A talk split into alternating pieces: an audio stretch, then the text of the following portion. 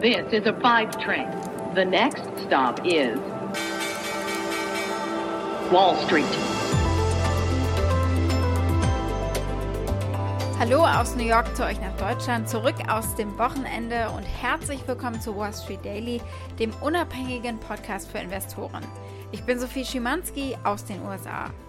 Heute der erste Handelstag also der Woche. Schauen wir direkt mal auf den Handelsstart hier bei uns am Montagmorgen.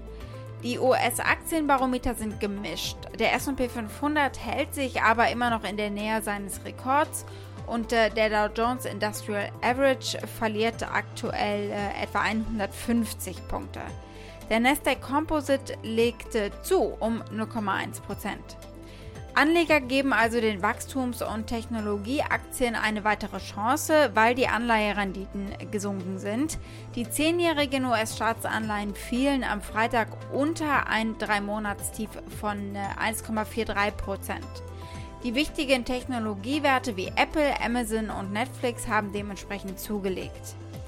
Cathy Woods ARC Innovation, das ETF, das sich auf disruptive Technologien konzentriert, hat letzte Woche eine Rendite von rund 6% erzielt und es war ja davor eine sehr schwierige Zeit für dieses ETF. Bitcoin erholt sich wieder über die 40.000 US-Dollar-Marke und dieser Trend geht an diesem Handelsmorgen auch weiter. Tesla, ein großer Bitcoin-Besitzer, klettert um mehr als 2%. Wir sprechen heute über Bitcoin und auch über Tesla. Die zweitägige geldpolitische Sitzung der Notenbank wird diese Woche aber wahrscheinlich die Schlagzeilen und auch das Handeln der Anleger dominieren. Ja, und bei euch in Deutschland ist die Woche ja mit einem neuen Rekordhoch des DAX gestartet. Die neue Bestmarke liegt jetzt bei 15.803 Punkten.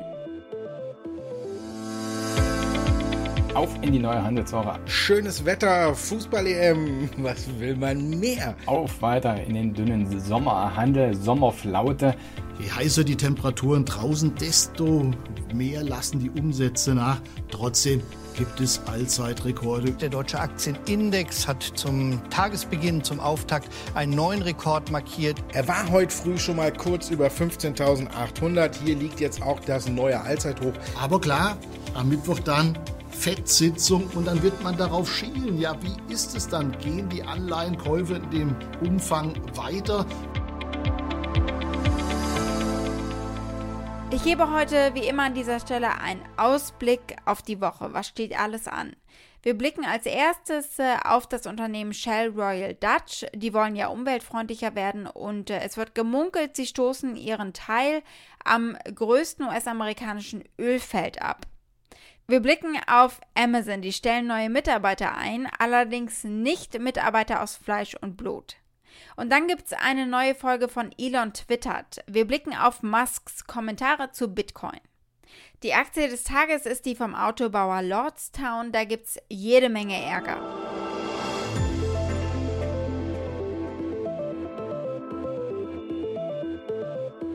Wir werfen einen Blick auf die Woche wie immer an dieser Stelle. Es gibt jede Menge an wichtigen Terminen. Der US-Präsident Biden ist ja gerade bei euch in Europa unterwegs. Am Wochenende war er beim G7-Gipfel in England. Heute ist er beim NATO-Gipfel in Brüssel und morgen beim EU-US-Gipfel, wo es unter anderem um den Halbleiter-Nachschub gehen soll. Am Mittwoch dann das Treffen mit Russlands Präsidenten Putin. Für die Finanzmärkte wird der Mittwoch am wichtigsten. Das zweitägige FOMC-Treffen, also das Treffen der Notenbank, das mit einer Pressekonferenz von Jerome Powell enden wird, so ähnlich wie diese hier. Here at the Federal Reserve, we rapidly deployed our full range of tools to provide relief and stability, to ensure that the recovery will be as strong as possible, and to limit lasting damage to the economy. We are strongly committed to achieving the monetary policy goals that Congress has given us maximum employment and price stability. Auch wenn von der Notenbank keine Maßnahmen erwartet werden, könnten ihre Prognosen zu Zinsen, Inflation und Konjunktur die Märkte bewegen.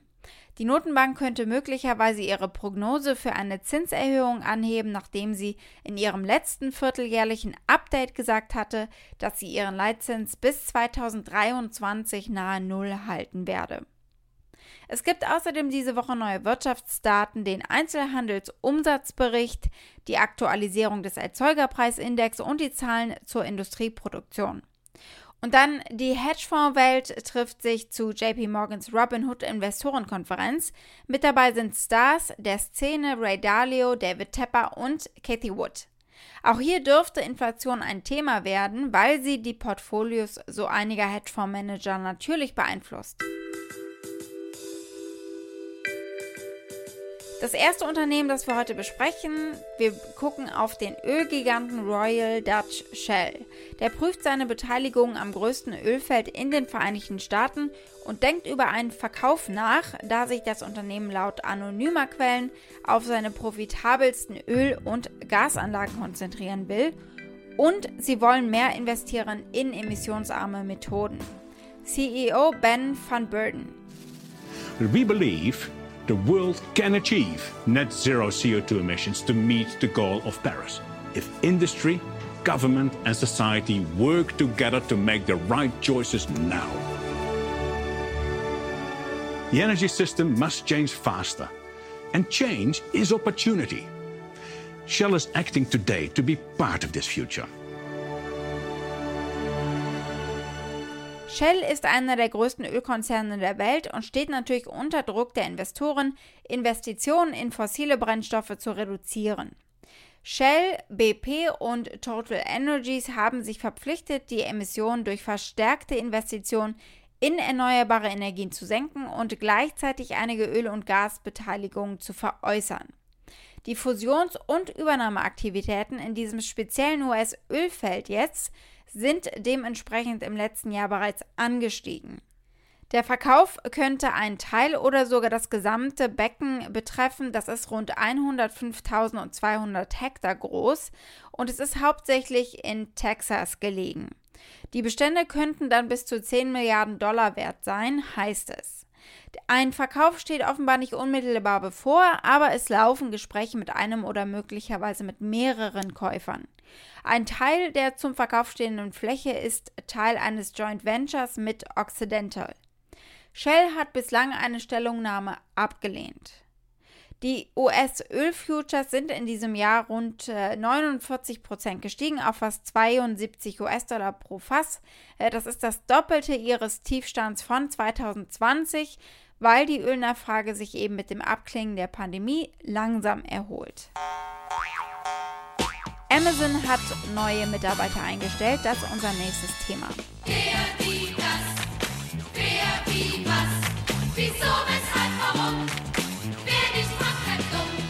Die Lagerroboter Ernie und Bert heißen sie. Amazon testet sie noch, um Arbeitern die körperlich anstrengendsten Aufgaben abzunehmen. Hier hat Amazon ausnahmsweise mal ein CBS-Filmteam in ein Waren Fulfillment Center bei Seattle gelassen, um diese neuen Roboter vorzustellen. But the human work involves a lot of reaching up and bending down, which contributes to repetitive motion injuries. Amazon's solution? A new robot. Amazon's new robots are named for Sesame Street characters. Die Einführung von Robotern am Arbeitsplatz wirft natürlich immer die Frage auf, ob menschliche Arbeitsplätze ersetzt werden. Aber Amazon argumentiert, dass Ernie und Bert den Arbeitern helfen und sie sich so auf Aufgaben konzentrieren können, die ihre Aufmerksamkeit am meisten benötigen, während gleichzeitig ihr Verletzungsrisiko minimiert wird. Amazon hat nach eigenen Angaben über eine Million Arbeitsplätze auf der ganzen Welt geschaffen, seitdem es im Jahr 2012 begonnen hat, Roboter einzusetzen. Im Mai kündigte Amazon das Ziel an, die Zahl der meldepflichtigen Unfälle bis 2025 um 50 Prozent senken zu wollen. Das Unternehmen plant dieses Jahr über 300 Millionen US-Dollar in Sicherheitsprojekte zu investieren, die eben dafür sorgen, dass die Arbeiter sicherer sind.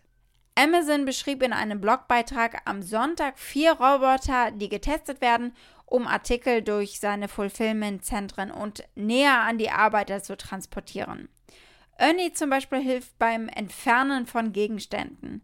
Der Prozess spart keine Zeit, sagt Amazon in dem Post, aber Tests haben bisher gezeigt, dass er die Arbeit für die Mitarbeiter sicherer machen könnte dann passt der Name vielleicht nicht so ganz, weil Ernie ist nämlich wirbelwindig schnell, zumindest beim Zimmeraufräumen. Vor dem Essen wird hier noch tipptopp aufgeräumt, klar. Nein, hör doch bitte mit diesem Gequietsche auf. Na schön, wenn Nur du damit du es weißt, Ernie, das Essen steht in ein bis zwei Minuten auf dem Tisch. Aber Mhm. du brauchst mindestens ein bis zwei Stunden, um diesen ganzen Mist hier aufzuräumen. Nein, Bert, nein, nein, nein, so schnell wie ich arbeite. Ich bin nämlich der allerschnellste Spielzeugaufräumer, den du je gesehen hast. Aha. Wenn ich erst mal richtig anfange, dann fliegen hier die Fetzen, dann bin ich ein Wirbelwind.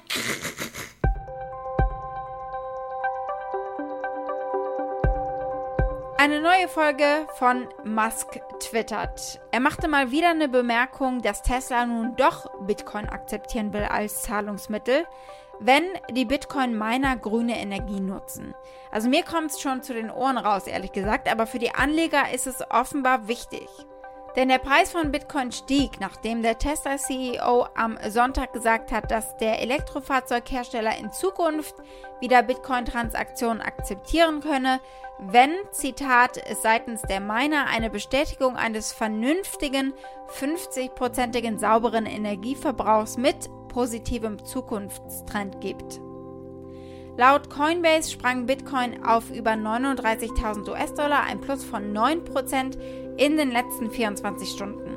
Seit Anfang des Jahres ist Bitcoin um mehr als 30% gestiegen, aber mit wilden Schwankungen. Bitcoin erreichte im April einen Allzeithoch von über 64.000 US-Dollar und im Mai nach einem Intraday-Crash von 30% ein Tief von fast 30.000 US-Dollar. Oh well. Auf äh, Wall Street Bets sind die Anleger aber auch genervt inzwischen. Musk habe Kontrollprobleme, er sei aufmerksamkeitsgeil und Tesla und Musk seien Lügner. Und dann noch ein paar nicht ganz jugendfreie Beschimpfungen, die erspare ich euch mal. Aber es gab noch eine zweite Bemerkung von jemand ganz anderem zu Bitcoin und daher kommt auch ein deutlicher Anstieg oder die Tatsache, dass es jetzt eben weiter nach oben geht. Die Kryptowährung stieg aufgrund bullischer Kommentare des legendären Investors Paul Tudor Jones. Er sagte auf CNBC, ich mag Bitcoin als Portfolio-Diversifizierer. Alle fragen mich, was soll ich mit meinem Bitcoin machen? Das Einzige, was ich mit Sicherheit weiß, ich möchte 5% in Gold, 5% in Bitcoin, 5% in Bargeld in Cash und 5% in Rohstoffen.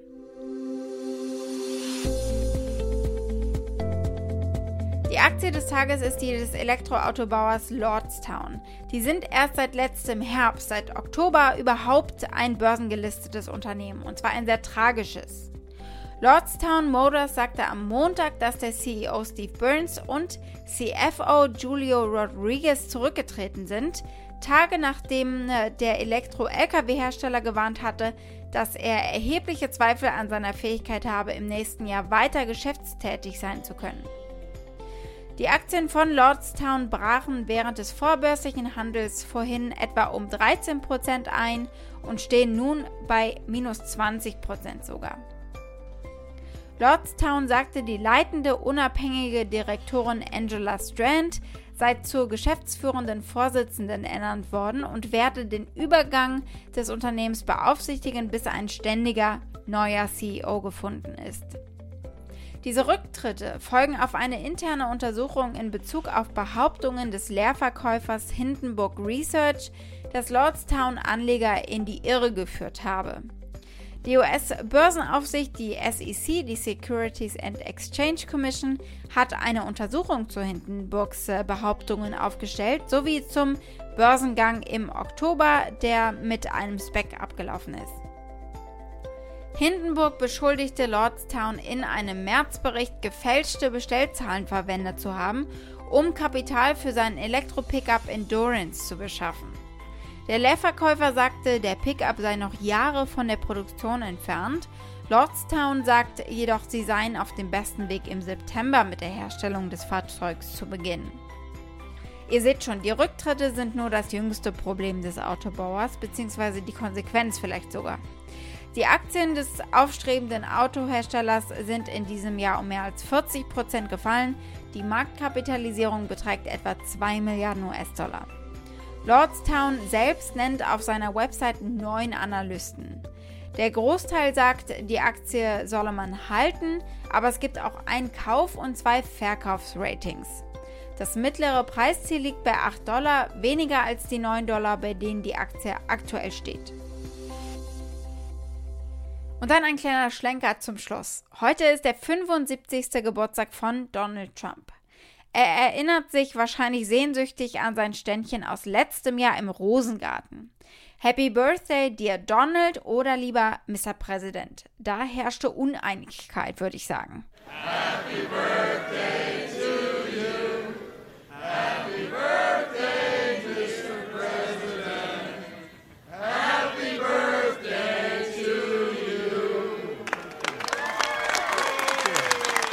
nice. Wow. Im Jugendsprech sagt man dazu mit schmerzhaft verzerrtem Gesichtsausdruck einfach nur cringe.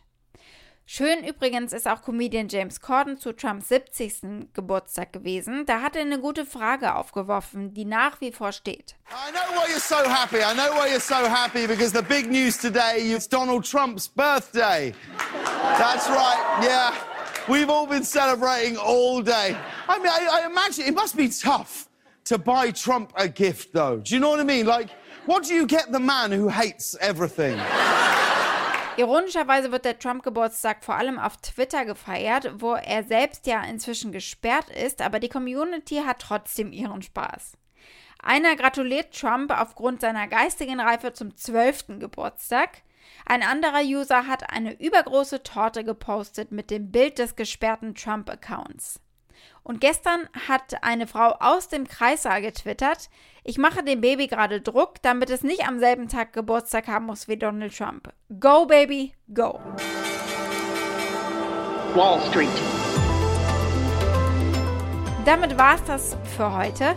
Ihr erreicht mich unter wall-street-daily at mediapioneer.com. Schickt gerne eure Fragen oder Vorschläge für die Aktie des Tages als E-Mail und noch besser als Sprachnachricht. Damit euch allen noch einen schönen Abend in Deutschland und bis morgen, eure Sophie.